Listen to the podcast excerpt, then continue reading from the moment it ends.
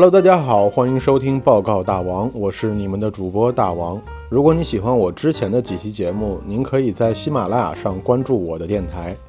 前日一则新闻说，SpaceX 实现了回收火箭再发射，这枚火箭名字叫做猎鹰九号。它曾在2016年4月9日发射，搭载着龙飞船顺利升空。一级火箭助推器分离后，成功降落在名字叫做 “Of course I still love you” 的海上平台，翻译过来就是“我依然爱你”。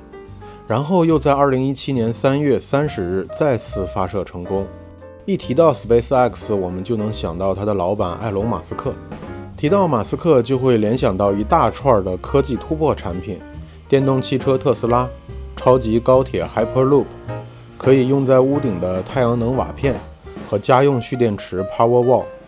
然后就是超级牛的 SpaceX 了。马斯克曾经说过这样一句话：“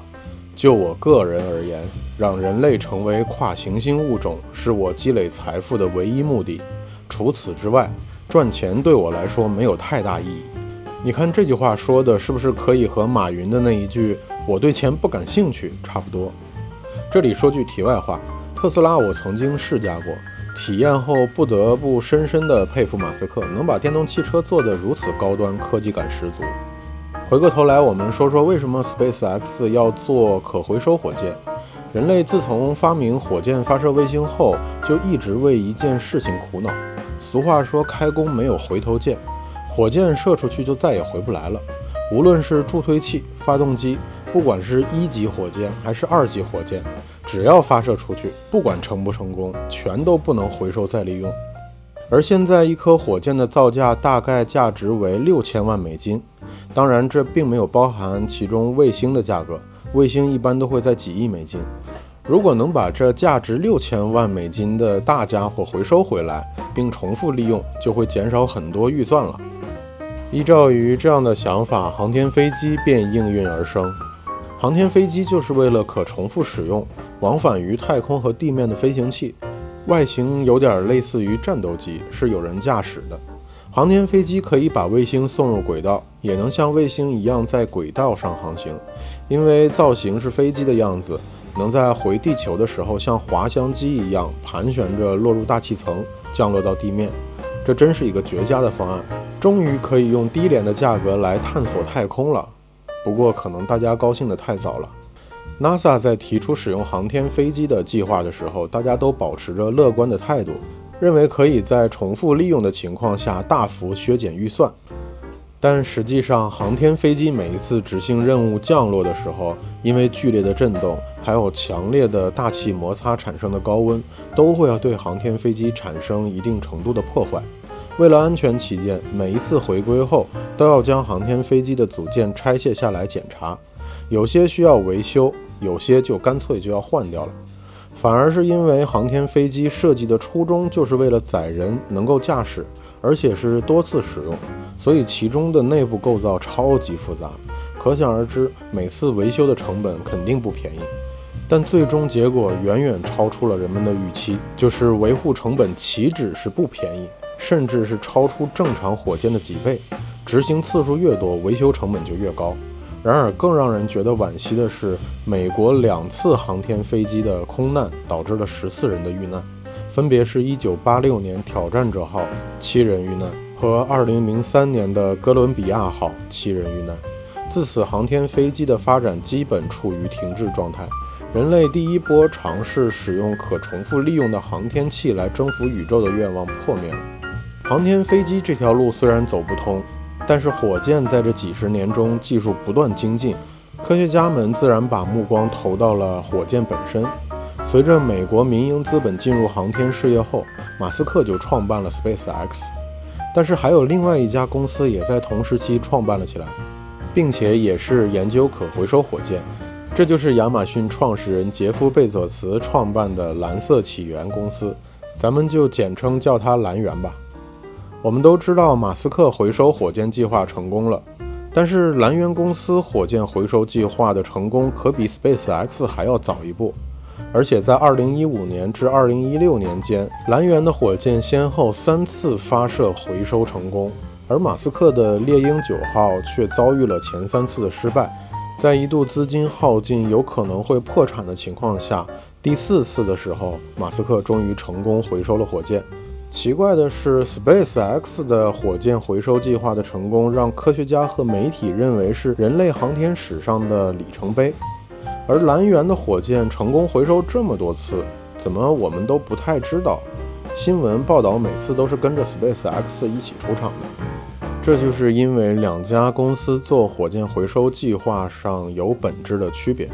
最直观的，我们就先从大小来看。蓝源的火箭只有十五点九米，而 SpaceX 的火箭却是有六十八点四米。然后我们再来看它们发射的目的。SpaceX 的猎鹰九号是运载卫星的火箭，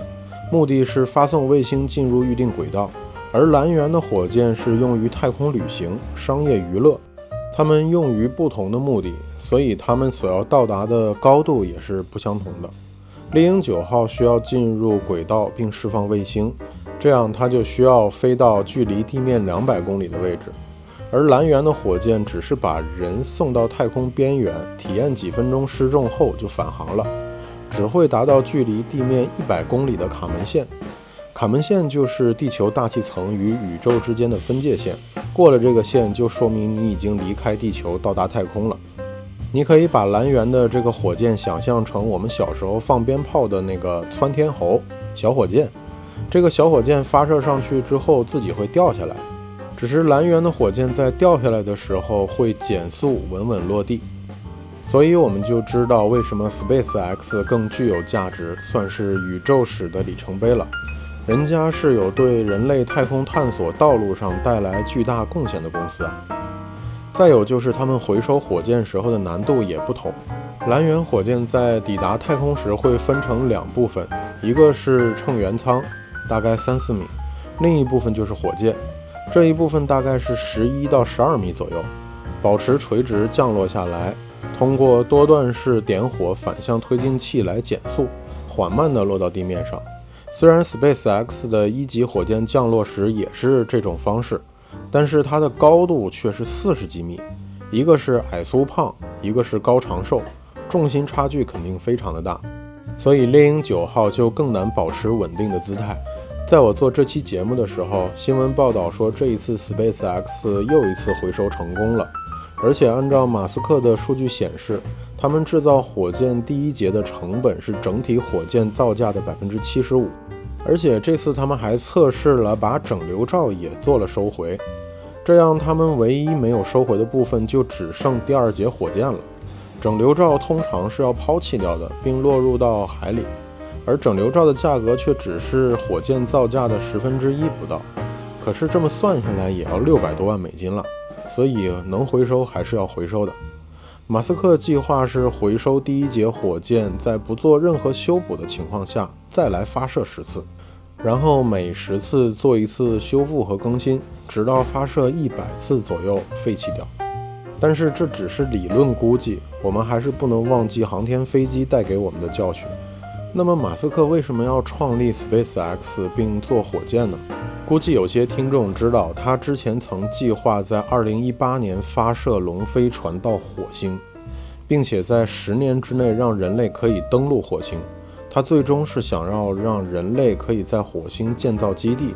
说起来有些科幻，但这并不是马斯克无谓的幻想。实际上，人类在火星建造基地是的确有可能的。咱们下一期就来聊一聊马斯克所说的火星计划和如果人类真的要在火星殖民的时候需要做一点什么吧。好了，感谢大家收听报告大王。如果你听了本期节目有什么想法或者想要说的话，可以在本期节目下面留言。同时，如果喜欢报告大王这个节目，也请点击一下关注吧。关注报告大王，我们一起长知识吧。